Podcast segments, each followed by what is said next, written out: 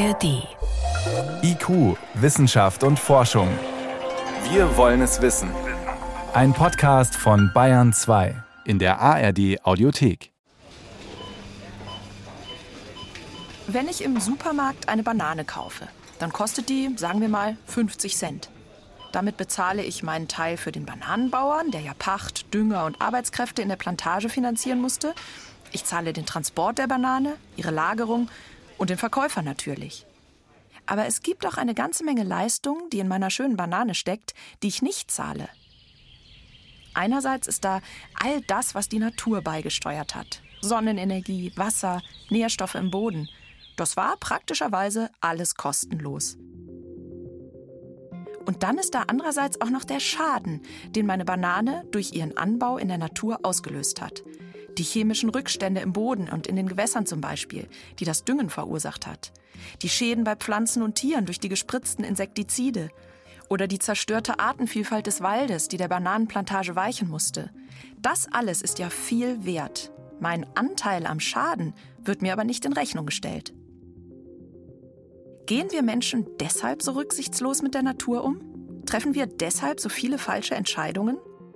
Was, wenn man versucht, all diese Aspekte der Natur zu beziffern und ihren hohen Wert damit sichtbar zu machen? Würde das zu Entscheidungen führen, die die Natur besser berücksichtigen? Naturkapital. Kann wirtschaftliches Denken die Natur bewahren? Eine Sendung von Jenny von Sperber. Wenn wir die Schäden an der Natur, die wir durch die Herstellung einer Banane verursachen, bei ihrem Kauf mitbezahlen würden, dann würde die Banane nicht mehr 50 Cent kosten, sondern 18 Prozent mehr. Das haben Forschende in Augsburg im Jahr 21 berechnet. Bei einer Biobanane wären es immerhin noch 9 Prozent mehr. Deutlicher wird dieser Aufpreis bei tierischen Lebensmitteln wie Milch. Die müsste mehr als doppelt so viel kosten, wenn die Käufer die Schäden mitbezahlen würden. Fleisch sogar fast dreimal so viel. Natürlich würde es helfen, wenn wir die Schäden in die Preise mit einbeziehen. Denn dann würden die Preise die ökologische Wahrheit sagen. Das ist der Umweltökonom Professor Bernd Hans Jürgens vom Helmholtz Zentrum für Umweltforschung in Leipzig. Er sagt, unsere momentanen Preise sagen nicht die Wahrheit. Und genau deshalb läuft in Sachen Naturschutz ziemlich viel falsch. Wenn wir die Erde haben, dann verbrauchen wir Ressourcen, die das 1,6-fache der Erde ausmachen.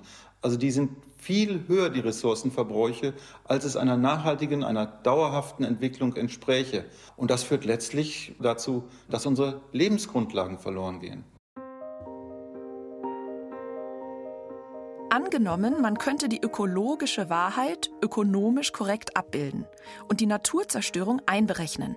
Würde das zu einem anderen Verhalten führen? Klar, dass Natur unschätzbar viel wert ist und dass viele Verhaltensweisen dazu beitragen, diese zu zerstören, wissen alle. Und dennoch werden kurzfristige Gewinne oft der Nachhaltigkeit vorgezogen. Müsste man vielleicht auch die Natur, also das, was es zu erhalten gilt, in Euro berechnen? Es müssen nicht Geldwerte sein, aber es sollten Geldwerte sein, weil wir alle in unserem täglichen Umgang sehr an Geldwerte gewöhnt sind und unsere Entscheidungen danach ausrichten. Ohne die Leistungen der Natur wäre unser Leben hier auf der Erde gar nicht möglich. Aber anstatt dafür zu sorgen, dass uns diese lebenswichtigen Gratisleistungen erhalten bleiben, kümmern wir uns denkbar schlecht um die Natur. Wir nutzen sie nicht nur, wir übernutzen sie. Das kann auf Dauer nicht gut gehen, warnt auch der Wirtschaftswissenschaftler Sir Partha Dasgupta von der Universität Cambridge. In einem Video auf der Universitätswebsite mahnt er, If we continue this path, then nature will be further degraded and our civilizations will suffer. Wenn wir diesen Weg weitergehen, wird die Natur noch weiter zerstört werden und unsere Zivilisation wird leiden. Der emeritierte Professor für Ökonomie wurde von der britischen Regierung beauftragt, ein Gutachten zu erstellen. Er sollte den Wert der Natur beziffern und den wirtschaftlichen Schaden errechnen, den wir durch ihre Zerstörung anrichten. Das war nicht einfach, denn, so schrieb das Gupta, die Natur wird in unseren Wachstums- und Wirtschaftstheorien nicht als Wert anerkannt, obwohl wir Menschen von ihr abhängig sind. Der Ökonom spricht deshalb von einem blinden Fleck in unserem Wirtschaftssystem. Wenn wir bisher über ökonomischen Fortschritt gesprochen haben, dann gab es da immer eine Sache, die vollkommen fehlte, die Natur. Aber wie können wir die Natur auch ökonomisch sichtbar machen? Momentan rechnen wir jedenfalls falsch. Wenn wir zum Beispiel berechnen, wie wohlhabend ein Land ist, dann berechnen wir in der Regel nur, was in diesem Land alles hergestellt wurde und wie viel Geld dort verdient wurde. Der Wert der Natur mit all ihren Gratisleistungen oder eben der Verlust dieser hohen Werte wird einfach weggelassen. Ein hohes Bruttoinlandsprodukt nehmen wir als Zeichen für Wohlstand. Aber ist es das wirklich? Die Natur mit ihrem unermesslichen Reichtum, auch mit ihrem Nutzen für den Menschen, die geht überhaupt nicht in diese Rechnung mit ein. Und das ist ein grundlegender Fehler, der behoben werden müsste. Im Gutachten von Partha Gupta 2021 schauten sich die Ökonomen das Dilemma aus einem konsequent wirtschaftlichen Blickwinkel an. Menschen sind demnach die Vermögensverwalter der Natur und Vermögensverwalter sollten ihr Vermögen so gut sie können bewahren. Bei den produzierten Gütern schaffen wir Menschen das auch mehr als gut. Zwischen 1992 und 2014, also innerhalb von 22 Jahren, haben wir den Wert der produzierten Güter auf der Welt pro Person verdoppelt. Auch das Humankapital konnten wir um 13 Prozent steigern. Also die Fähigkeiten und Kenntnisse der Menschen auf der Erde. Das klingt großartig. Und bei der Natur?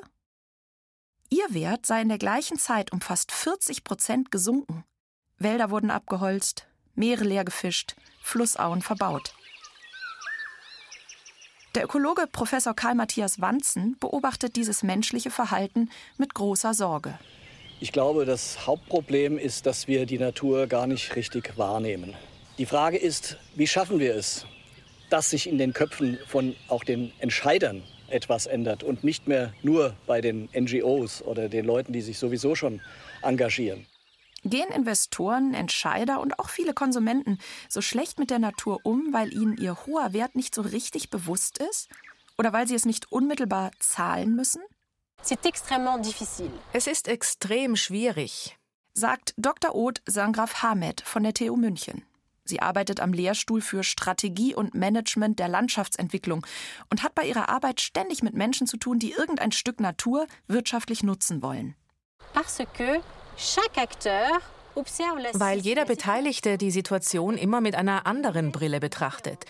Jeder sieht nur den Wert vor seiner Haustür, was ihn direkt betrifft, aber bedenkt nicht oder kennt nicht den Wert, der für alle anderen gilt. Den Wert eines Stücks Natur für die Allgemeinheit könnte man aber berechnen, argumentieren Umweltökonomen. Hier ein Beispiel. Ein Moor hat auf den ersten Blick keinen wirtschaftlichen Wert. Es wird also trockengelegt und auf der Fläche Mais für Biogasanlagen angebaut. Das passiert häufig in Deutschland. Dem Landwirt bringt das 656 Euro Agrarförderung pro Hektar und Jahr und nochmal gut 667 Euro für den Mais. Und ein Plus für uns alle, die Bioenergie aus dem Mais spart CO2-Emissionen im Wert von 649 Euro. Das ergibt insgesamt einen Gewinn pro Jahr und Hektar von 1972 Euro. Lohnt sich also? Nicht, wenn wir richtig rechnen und uns Gewinn und Verlust für die Allgemeinheit anschauen, erklärt Bernd Hans-Jürgens. Man muss bedenken, ein Großteil dieser Gewinne sind Subventionen. Und man muss auch bedenken, das hat mit großen, hohen Belastungen der Böden zu tun, wenn Nitrat eingetragen wird oder wenn Pestizide benutzt werden. Und das sind wieder Verluste für uns alle. Auf der anderen Seite, wenn wir einen Moorstandort haben, so müssen wir feststellen, dass Moore, kohlenstoffreiche Böden, die unter Wasser stehen, in ganz hohem Maße Treibhausgase speichern. Und hinzu kommt ein Riesenvorteil für die biologische Vielfalt, denn diese Standorte sind oft sehr biodiversitätsreich. Wir haben diese Größen mal grob kalkuliert und wir haben errechnet, dass die Vorteile der Erhaltung der Moorstandorte, die Umwandlung der Moorstandorte in Acker um das vier- bis fünffache überwiegen. Bezieht man also Gewinn und Verlust für uns alle und auf Dauer mit ein, ist der Mais weniger wert als gedacht und das unberührte Moor deutlich mehr. Wenn so eine Berechnung tatsächlich zu besseren Entscheidungen führt, müsste man sie eigentlich für die ganze Welt aufstellen. Auch für Urwälder, Korallenriffe oder fürs ewige Eis. Schließlich hat jedes Ökosystem für uns Menschen einen Wert. Die Frage ist nur, wie kann man diese Werte korrekt berechnen? Dabei muss man zuerst die einzelnen Vorteile beziffern, die die intakte Natur uns bringt. Ökosystemleistungen nennen das die Experten. Ökosystemleistungen sind eben das, was die Natur für uns tut. Zum Beispiel die Fähigkeit eines Waldes, CO2 aus der Atmosphäre zu binden. Oder die Fähigkeit des Bodens, Wasser zu speichern, was Überschwemmungen verhindert. Oder der Klassiker, Bestäubung. Um den Wert der Bestäubung zu beziffern, haben Forscher die wirtschaftlichen Verluste zusammengerechnet, die wir ohne die Bestäubung hätten. Bis zu 577 Milliarden Dollar war die globale Bestäubung für die Landwirtschaft demnach wert. Das ist mehr als der gesamte deutsche Bundeshaushalt im Corona-Jahr 2021. Also mehr als die Ausgaben eines ganzen Landes für Verwaltung, Bildung, Infrastruktur, Militär, Gesundheitssystem und so weiter. Solche Zahlen sollen in erster Linie den hohen Wert der Natur deutlich machen. Der Gedanke dabei, die klare Bezifferung könnte den einen oder anderen Entscheidungsträger dazu bringen, Entscheidungen für den Erhalt der Natur zu treffen.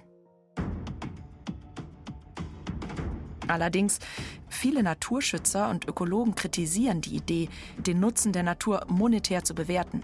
Auch Karl Matthias Wanzen von der Universität Tours hat seine Zweifel. Wenn eine Biene heute besonders wertvoll ist, weil sie eine Bestäuberdienstleistung in einer Apfelbaumplantage darstellt, dann ist das eine tolle Sache. Wenn ich aber an einer anderen Stelle Weizen anbaue, dann brauche ich keine Bienen, weil der Weizen ja vom Wind bestäubt wird. Und damit ist der Wert dieser Biene dann praktisch nicht mehr vorhanden. Und wir müssen eben sehen, wie wir auch diese Werte, die nicht zu unmittelbarem Nutzen führen, wie wir denen eben auch eine Bedeutung zuordnen. Der unmittelbare Nutzen für uns Menschen ist nicht der einzige Wert der Natur, betonen viele Ökologen. Auf lange Sicht entscheidender sei doch das große ganze Zusammenspiel, nämlich dass sich die Natur durch ihre Vielfalt selbst erhalten kann. Oder ökonomisch gesagt, Wartungs- und Entwicklungskosten gleich Null. Das Leben ist ständig in Veränderung. Und wenn wir nicht diese Veränderungsmöglichkeiten, diese Evolutionskapazitäten aufrechterhalten, dann bricht uns dieses Natursystem früher oder später zusammen, weil es einfach genetisch verarmt. Dann kollabiert die wunderbare Selbsterhaltung der Natur. Kipppunkt nennen Fachleute so einen Punkt, an dem ein Ökosystem nicht mehr weiter funktionieren kann.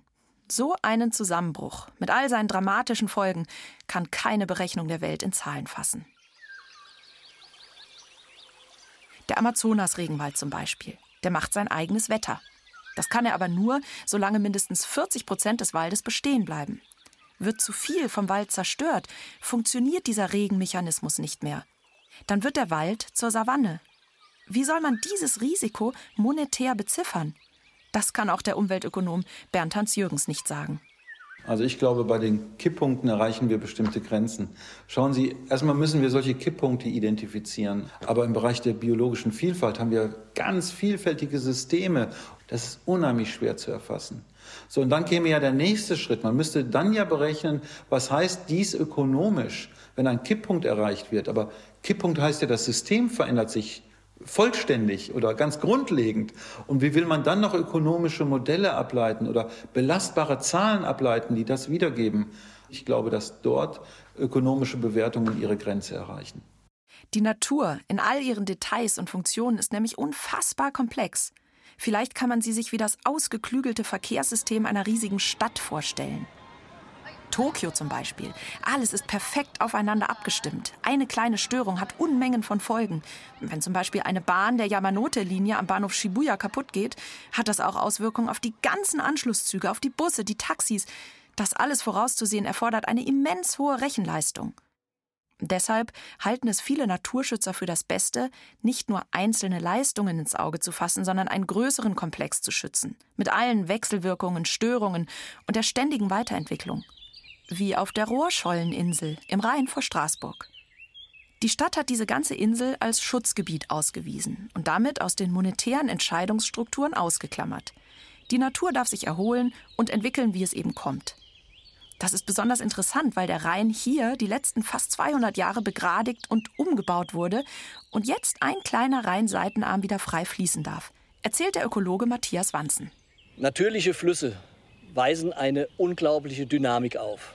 Die natürlichen Rhythmen sind einfach harmonisch. Das heißt, sie haben zu einem bestimmten Zeitpunkt eine große Wahrscheinlichkeit, ein Hochwasser zu haben oder ein Niedrigwasser. Das sind Variationen zu einem Thema. Das kann man vergleichen mit der Musik von Bach. Und diese feinen Variationen, die sind die Ursache für diese ungeheure Biodiversität, die wir in Auegebieten haben. Während wir Menschen oft nur ein paar Töne der Natur kennen, haben wir das ganze Stück noch gar nicht begriffen. In unserem Tokioter Verkehrssystem werden ja nach der Bahnsperrung nicht nur Anschlüsse verpasst. Das wäre noch halbwegs berechenbar. Es wird noch viel mehr passieren. Ein Mann wartet vielleicht vergeblich auf seine große Liebe. Ein Kind verliert seine Mutter. Jemand entdeckt zufällig einen wertvollen Schatz. Kann man beziffern, was man nicht vollständig verstanden hat und dessen Auswirkungen auch von Zufällen abhängen? Karl Matthias Wanzen glaubt nicht daran. Das Problem ist, dass die ökonomische Bewertung der Komplexität der Natur einfach nicht gerecht werden kann. Und sogar der Umweltökonom Bernd Hans Jürgens sieht hier Grenzen der sogenannten Monetarisierung. Ich glaube auch persönlich, dass die Natur so reichhaltig ist, dass sie nicht in Geldwerten ausgedrückt werden kann. Man muss einfach sehen, die Geldwerte sind eine erste Annäherung und der Versuch, die Natur in solchen Kategorien auch zu berücksichtigen, wie wir es gewohnt sind. Denn vielleicht müssen wir die Natur in ihrer Komplexität gar nicht vollständig und korrekt bewerten, um ein besseres Gespür für ihren Wert zu bekommen und ihn in große Entscheidungen mit einzubeziehen. Womöglich ist es mehr als genug, wenn Planer vor ihren Entscheidungen den ungefähren monetären Schaden kennen, den sie in der Natur verursachen würden. Zum Beispiel durch Begradigen eines Flusses. Bei Straßburg wurde der Rhein ab 1828 Stück für Stück umgebaut. Er war die Landesgrenze und die galt es zunächst mal möglichst weit Richtung Nachbarland zu verschieben. Dann entstand neue Ackerfläche in den Auen. Auch wollten die Menschen ihre Häuser vor dem unberechenbaren Fluss schützen. Und sich selbst vor der Malaria, die in den mückenreichen Auegebieten damals übertragen wurde. Schließlich wurde noch ein Wasserkraftwerk gebaut, das die Kraft des Flusses in Energie umwandelte. In den Augen der Menschen bedeuteten all diese Ingenieursleistungen, zumindest zunächst, nur Gewinne. Aber auf der anderen Seite zahlt die Natur eben den Preis dafür. Fast alle Flüsse in Europa teilen dieses Schicksal. Sogar die Isar, die durch Bayern und Tirol fließt und stellenweise als einer der letzten Wildflüsse Europas gilt. Die Landschaftsplanerin Aude Sengraf Hamed hat sich lange mit der Geschichte der Isar beschäftigt. Ab 1920 begannen hier die Umbauarbeiten. Die Menschen wollten damals das Isarwasser für die Energiegewinnung nutzen. Also haben wir ein Wasserkraftwerk gebaut. Aber dann haben wir gesehen, huch, es ist gar nicht mehr genug Wasser im Fluss, um die Natur rundherum zu versorgen, die Fische oder unsere Erholungsräume. Was haben wir gemacht? Einen Damm gebaut. Ein Reservoir, das es ermöglicht, Wasser zu speichern und den Fluss nach Bedarf mit Wasser zu versorgen. Erstmal eine gute Idee. Aber tatsächlich hat er das Problem noch verschlimmert. Zu viel Wasser konnte den Speicher zum Bersten bringen und alle Ortschaften unterhalb der Sperre bedrohen. Also wurde der Damm höher und höher gebaut. Drei, vier, fünf Meter. Aber dann haben wir festgestellt, nicht nur das Wasser kommt nicht durch, auch die ganzen Sedimente füllen den Speicher.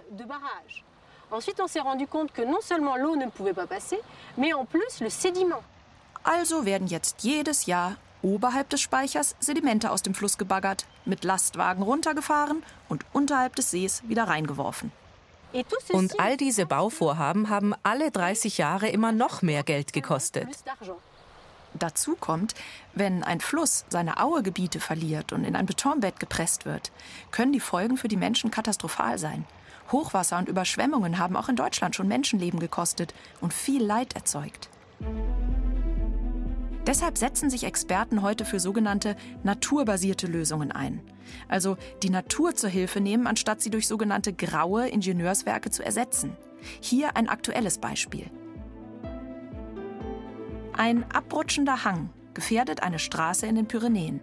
Die Anwohner könnten entweder eine zeitgemäße Drahtkonstruktion zum Schutz bauen, die sieht beeindruckend aus und kostet 363.000 Euro pro Hektar, plus Instandhaltung. Oder sie könnten den Bergwald neu anpflanzen, der den Hang früher befestigt hat. Das wäre die naturbasierte Lösung. Die Kosten belaufen sich dabei auf nur etwa 50.000 Euro pro Hektar, auch weil die Gemeinde in Form von Umweltprojekten auch Jugendliche beteiligen will. Aber selbst wenn das Anpflanzen des Bergwaldes zunächst mehr kosten würde als die Drahtkonstruktion, wie an anderen Standorten der Fall, wäre eine Entscheidung für den Wald auf Dauer günstiger. Beim Bergwald kommt nämlich ein enormer langfristiger Mehrwert hinzu. Er bietet auch Schatten, Wasserrückhalt und eine gesunde Artenvielfalt. Unterm Strich sind die Bäume also genauso wirkungsvoll und eindeutig die günstigere Lösung. Manchmal müssen wir uns mit der Monetarisierung von Ökosystemen beschäftigen, weil wir mit Menschen sprechen, die nur den Wert von Geld verstehen. Das mag nach Kapitalismus klingen, aber die Monetarisierung kann es tatsächlich ermöglichen, diejenigen zu überzeugen, die vielleicht am wenigsten sensibel für den Wert der Natur sind.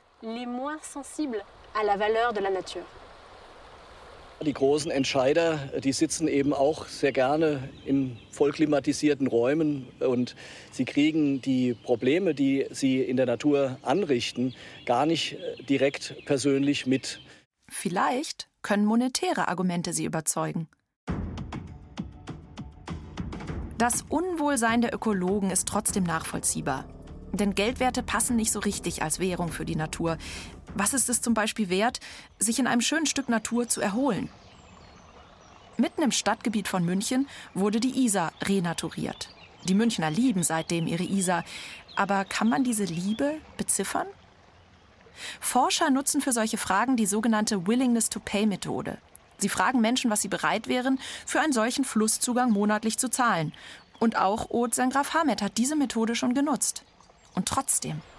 Souvent, quand on demande aux usagers euh, à des fins récréatives, wenn Leute gebeten werden, den Wert eines Stücks Natur für ihre Freizeitnutzung einzuschätzen, ist das eigentlich eine unmögliche Aufgabe. Denn für sie ist es so selbstverständlich, dass sie sich nicht vorstellen können, dafür Geld zu bezahlen. Das ist der erste Punkt. Der zweite ist, die Natur bringt uns so viel Gutes auf lange Sicht, dessen wir uns gar nicht so bewusst sind. Es gibt Unmengen von Studien, die die positiven Auswirkungen auf unsere Gesundheit, unser Wohlbefinden und so weiter belegen. Das ist vielen Menschen gar nicht bekannt.